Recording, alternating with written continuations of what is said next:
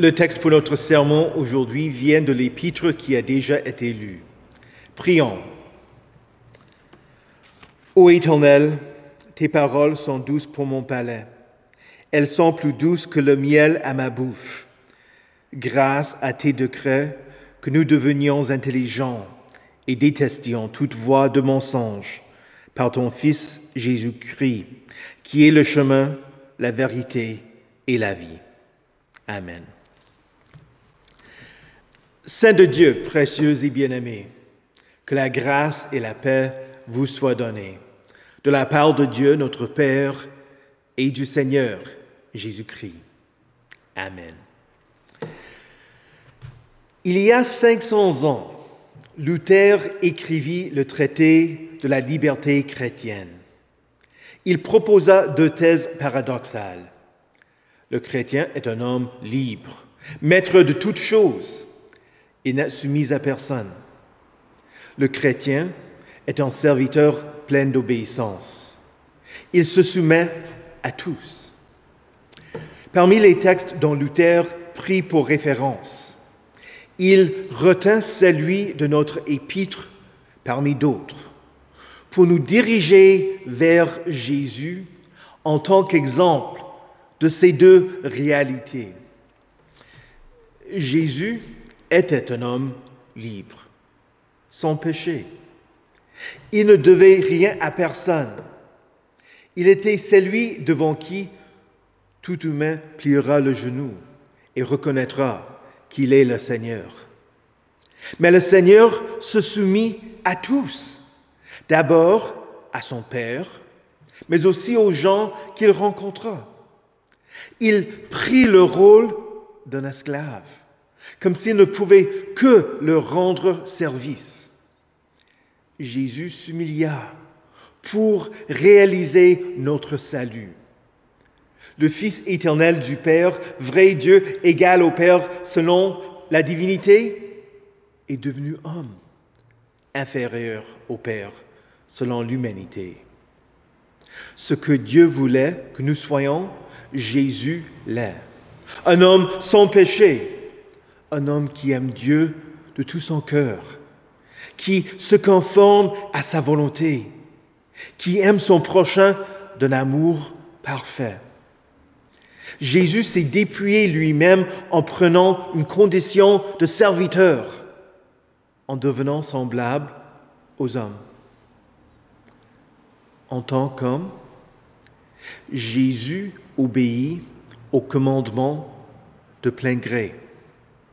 Contenté, il ne se prosterna pas devant Satan. Il pria, aima la parole, assista à la synagogue et se rendit à Jérusalem pour les fêtes religieuses. Il se soumit à Marie et Joseph. Il guérit les malades. Il était chaste et ne, ne se livra pas à la passion du désir. Il travailla honnêtement de ses propres mains il ne porta pas de faux témoignages quand le grand prêtre l'eut accusé de blasphème. Et 9 et 10, il ne convoita pas ce qui était aux autres. Mais il dit à un scribe, les renards ont des tanières et les oiseaux du ciel ont des nids. Mais le Fils de l'homme n'a pas un endroit où il puisse reposer sa tête.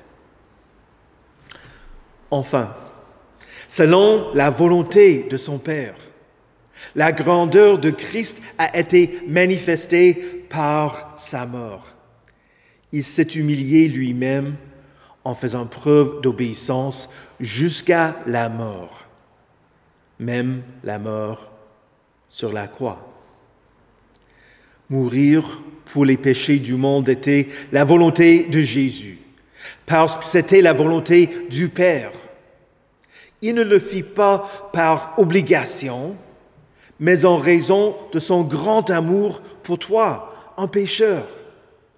Par son obéissance, Jésus mérite d'être élevé à la plus haute place. Il est monté au ciel et siège à la droite du Père. Il règne sur toute la création, le roi des rois et le seigneur des seigneurs. Il reviendra plein de gloire pour juger les vivants et les morts. La grandeur de Christ a été manifestée dans son corps par sa vie et par sa mort. La grandeur de Christ est manifestée dans ton corps par ta vie et par ta mort.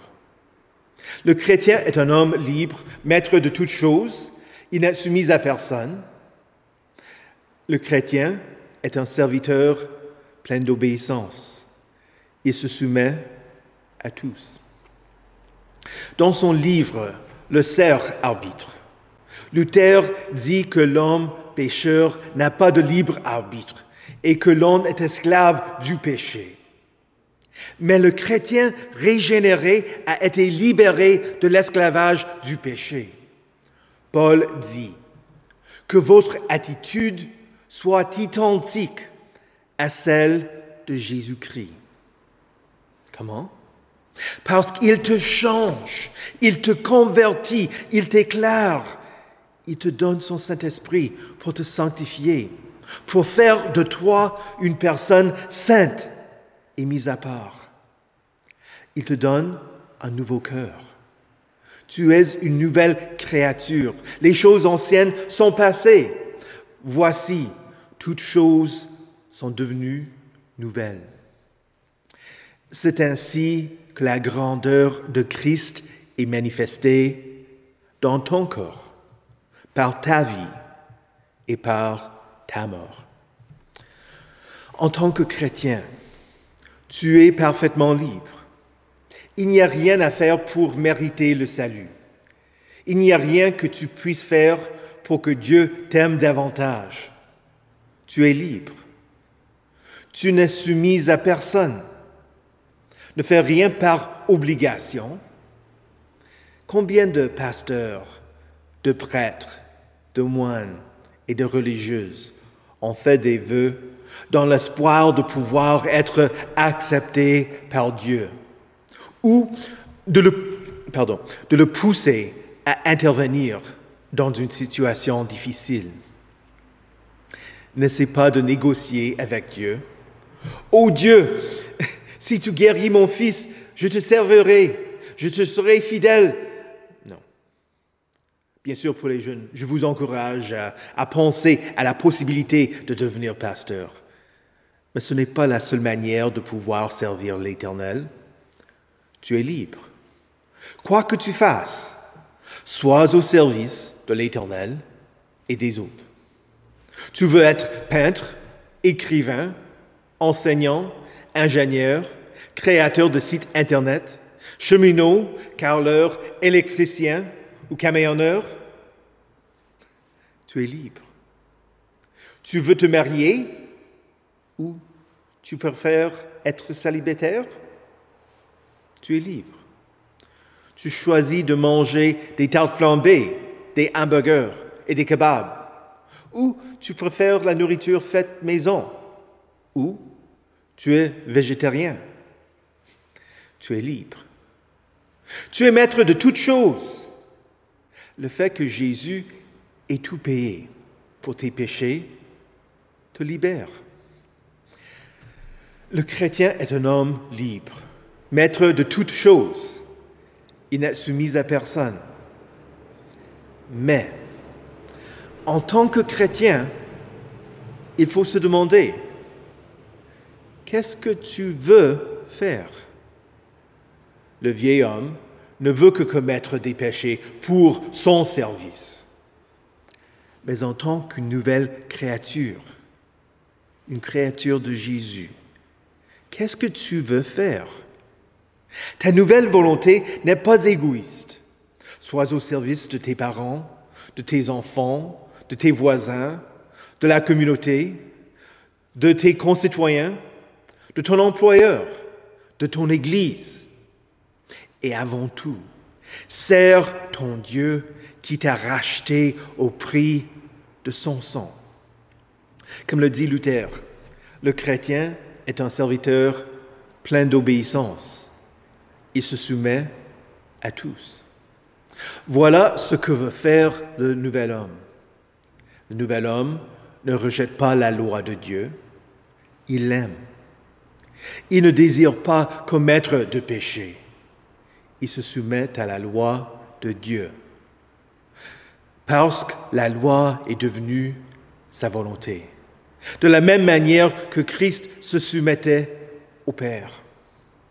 Et aussi, le nouvel homme se soumet aux autres et se sacrifie, même allant jusqu'à offrir sa vie pour servir les autres, comme le fit notre Seigneur. Ayant la certitude que Christ est ressuscité et qu'il te ressuscitera au dernier jour. Le chrétien peut même donner sa vie pour rendre service aux autres. Comme l'écrit Saint Paul, la grandeur de Christ sera manifestée avec une pleine assurance dans mon corps, soit par ma vie, soit par ma mort.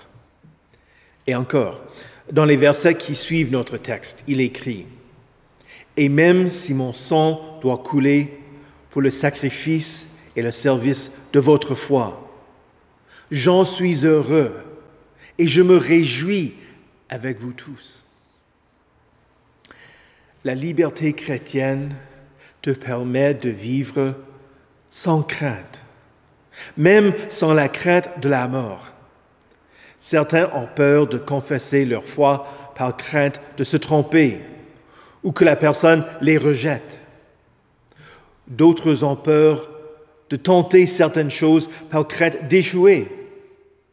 Certains jeunes craignent de se marier parce qu'ils ne savent pas s'ils pourront vivre selon les vœux lors de la bénédiction. Écoute,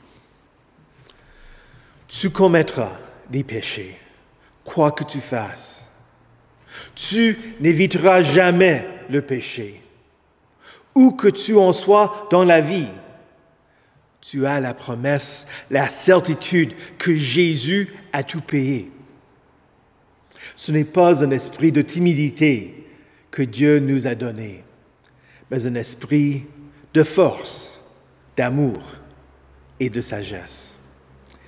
Cher Saint, consacre-toi à vivre pour Christ, celui qui s'est donné pour te libérer.